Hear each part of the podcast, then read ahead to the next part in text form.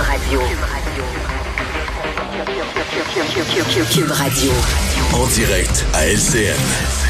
Richard Martineau à Cube Radio. Salut Richard. Salut Jean-François. Tu as vu comment Jean Charest a changé? C'est incroyable depuis qu'il veut se présenter là, à la chefferie du Parti conservateur. Ouais. Écoute, il était pour que les fonctionnaires euh, euh, euh, québécois offrent des services à visage découvert. Maintenant, il est contre la loi 21. Il était pour Huawei. Il défendait Huawei. Maintenant, il veut barrer la route aux géants vrai. chinois à Huawei. Il était pour le registre des armes à feu au Québec. Maintenant, il est contre. Écoute, il y a, il y a deux possibilités. Là. Soit que vraiment, il voit le vent tourner, il est opportuniste, puis tu sais, ben, là, il veut à tout prix être chef du Parti conservateur. Ou alors, ou alors, il est, il est possédé par un esprit malin. Sors de ce corps. bénite ce matin. Il y a peut-être eu une révélation, euh, Richard. Oui, une pas. révélation, tout à fait. Là.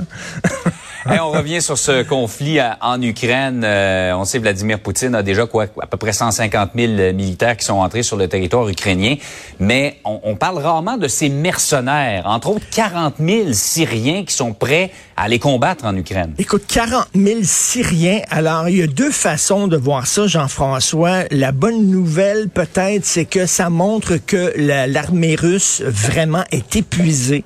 Euh, il y a besoin Ouais. d'aide extérieure. hein.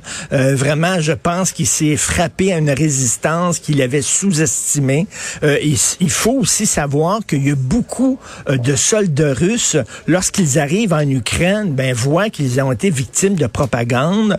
Euh, on leur avait dit qu'ils seraient reçus comme des héros. Euh, il y en a aussi des soldats russes qui ont de la famille en Ukraine, donc ils sont extrêmement mal à l'aise. Ça a l'air qu'il y a beaucoup de soldats qui se rendent, donc il y a un problème. Il va aller voir des Syriens.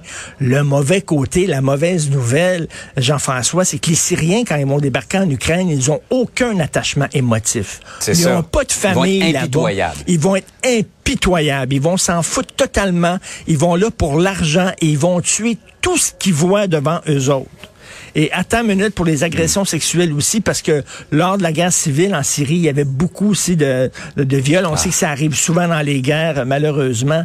Donc, euh, écoute, c'est une quand même, c'est pas une très bonne nouvelle. Et est-ce que ça te montre ça, que Poutine est prêt à négocier?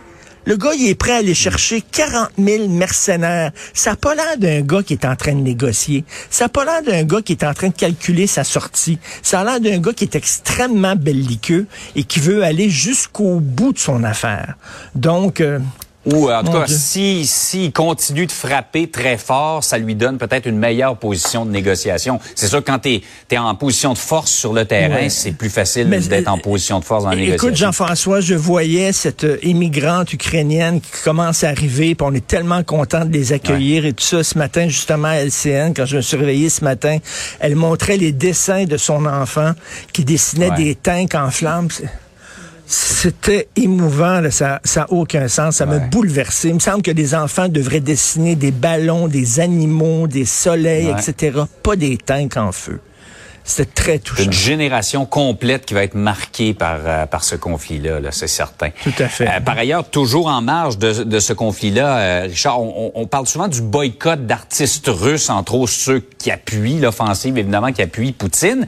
Mais tu trouves qu'on parle moins des joueurs de hockey? Ben écoute, ça- si c'est bon pour Minou, c'est bon pour Pitou. Hein. C'est deux poids, deux mesures. Là. Il y a un jeune pianiste euh, qui euh, devait présenter un concours à la Place des Arts. On a dit non, t'es russe, on veut rien savoir de toi, tu retournes chez toi. Et là, il y a 40 joueurs de hockey russes au sein de la Ligue nationale de hockey. Et aujourd'hui, il y a un commentateur du National Post qui dit, ben là, leur silence commence à être assourdissant. Ces gens-là disent, ben moi, je me mêle pas de politique, je ne fais seulement que je joue au hockey, c'est tout.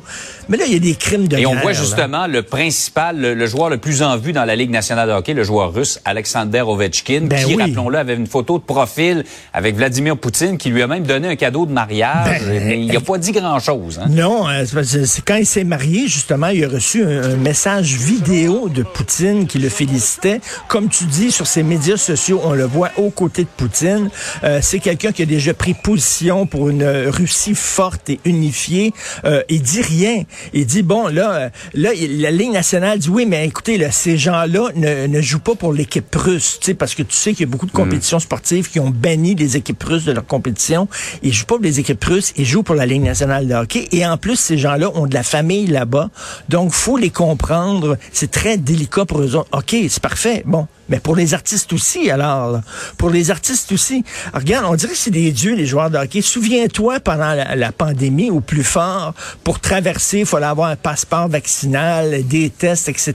Mais on Ouais. avait fait une exception pour les joueurs de hockey parce que c'était des joueurs de hockey. Mais là, à un moment donné, là, si on bannit les artistes, on devrait peut-être bannir les joueurs de hockey. Ou alors, si on accepte les joueurs de hockey, on devrait peut-être recevoir des artistes. Mais là, on dirait que c'est deux poids, deux mesures. Ça tient pas la route. Et il faut rappeler, là, là, on parle de crime de guerre. Ce qui se passe là-bas, Joe Biden le dit hier, là, Poutine est un criminel de guerre. À un moment donné, avec le nombre de morts qui s'accumulent, je pense que les joueurs de hockey russes devraient peut-être un peu plus parler. Ouais, ce qui joue dans leur décision souvent, c'est qu'ils ont de la famille en Russie. Ils ont peur des répercussions que le gouvernement euh, prenne sa revanche sur leur famille. Malheureusement. Ouais, exactement. Hey, Richard, bonne fin de semaine. J'aurais besoin d'une petite bénédiction, un peu d'eau bénite euh, Ah ouais, pour, non. euh, pour m'en aller en fin de semaine. Je sais que tu l'as distribué généreusement. Sors de ce corps. Je la bois en même temps. Salut.